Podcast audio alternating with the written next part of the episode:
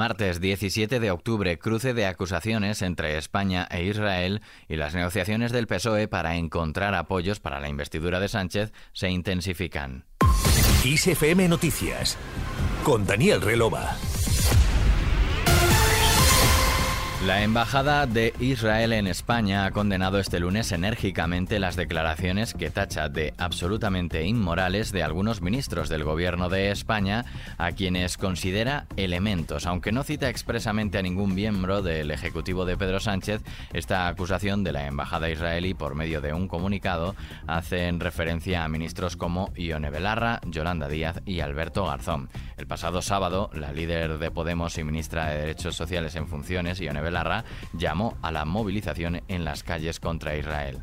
Desde Podemos no somos indiferentes al atroz sufrimiento que el pueblo palestino lleva viviendo durante décadas. Hoy queremos alzar nuestra voz para denunciar que el Estado de Israel está llevando a cabo un genocidio planificado. Ante esto, Estados Unidos y la Unión Europea no es solo que miren hacia otro lado, es que están jaleando al Estado de Israel en su política de apartheid y de ocupación que vulnera gravemente los derechos humanos. Solicitamos a nuestro socio, el Partido Socialista, que trabajemos juntos para presentar una petición ante la Fiscalía de la Corte Penal Internacional para que se investiguen los crímenes de guerra cometidos en Palestina por Netanyahu.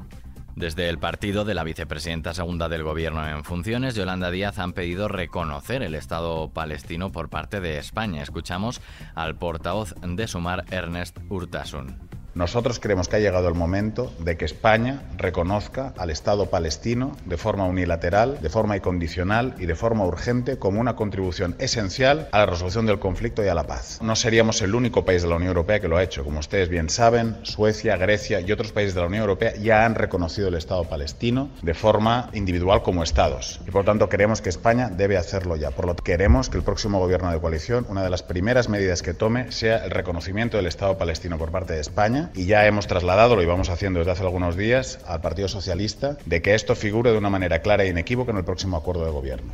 Y el ministro de Consumo, Alberto Garzón, por su parte, ha calificado de pura barbarie las acciones del ejército de Israel contra la población civil de la Franja de Gaza. Para la embajada israelí es profundamente preocupante que en un momento en el que Israel está de luto por la pérdida de vidas inocentes en el bárbaro ataque de Hamas en Gaza, ciertos elementos dentro del gobierno español han optado por alinearse con este territorio tipo ISIS, asegura el comunicado. En respuesta, el gobierno ha rechazado tajantemente las falsas falsedades vertidas por la Embajada de Israel y ha asegurado que en España cualquier responsable político puede expresar libremente sus posiciones.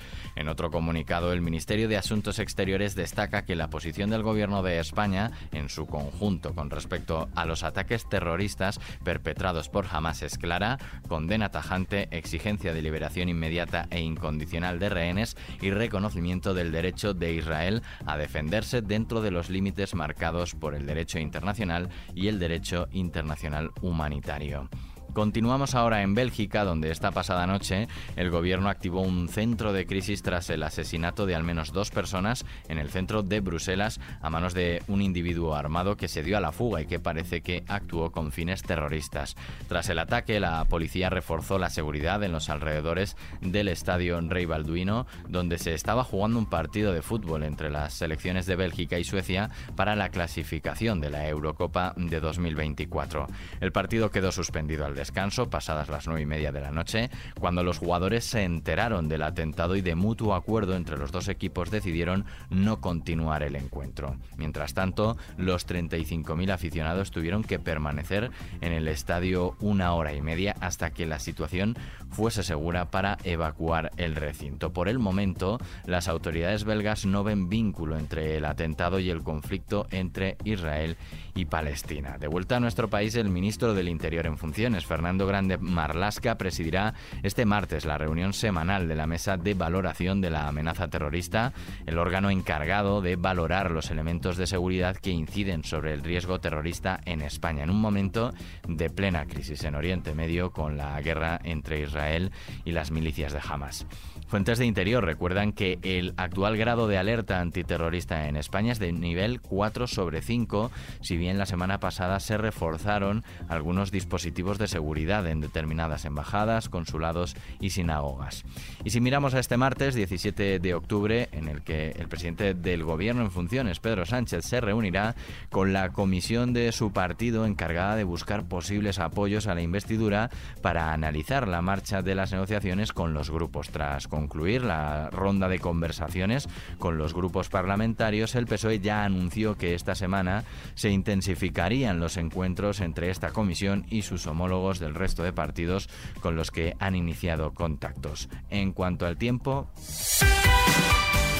Hoy martes será una jornada de inestabilidad con borrascas, especialmente en el oeste peninsular, que vendrán acompañadas por fuertes vientos con rachas fuertes o muy fuertes en la segunda mitad del día y que avanzarán hacia el centro del país durante la tarde, mientras las temperaturas máximas subirán levemente. Según la previsión, se producirán precipitaciones persistentes y localmente fuertes en el oeste y sur de Galicia, Sanabria, oeste del sistema central y en el extremo suroeste peninsular. Rachas de viento muy fuertes en amplias zonas de la mitad noroeste peninsular, más intensas en litorales de Galicia, Cordillera Cantábrica y Pirineo Oriental.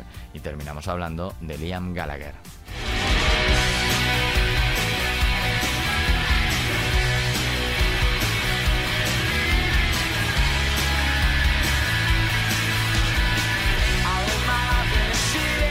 El músico llevará de gira en 2024, en principio sin su hermano Noel, el famoso álbum de debut de Oasis, Definitely Maybe, con motivo de su 30 aniversario. Lo ha anunciado el propio Liam Gallagher en Instagram. Las entradas para un total de 12 conciertos en el Reino Unido e Irlanda, en los que tocará esos grandes éxitos del grupo formado en 1991 en Manchester y disuelto en 2009, saldrán a la venta el próximo viernes, según ha indicado. Este disco, que se lanzó en 1994, es histórico en la música británica, contribuyó a definir la era del llamado Britpop. Fue el álbum de debut más vendido en la historia de la música en el Reino Unido y más tarde fue certificado ocho veces platino. Con Liam Gallagher despedimos este podcast de XFM Noticias con Susana León en la realización. La música y la información, ya sabes, siguen en XFM. Saludos de Daniel Relova. Que pases un buen día.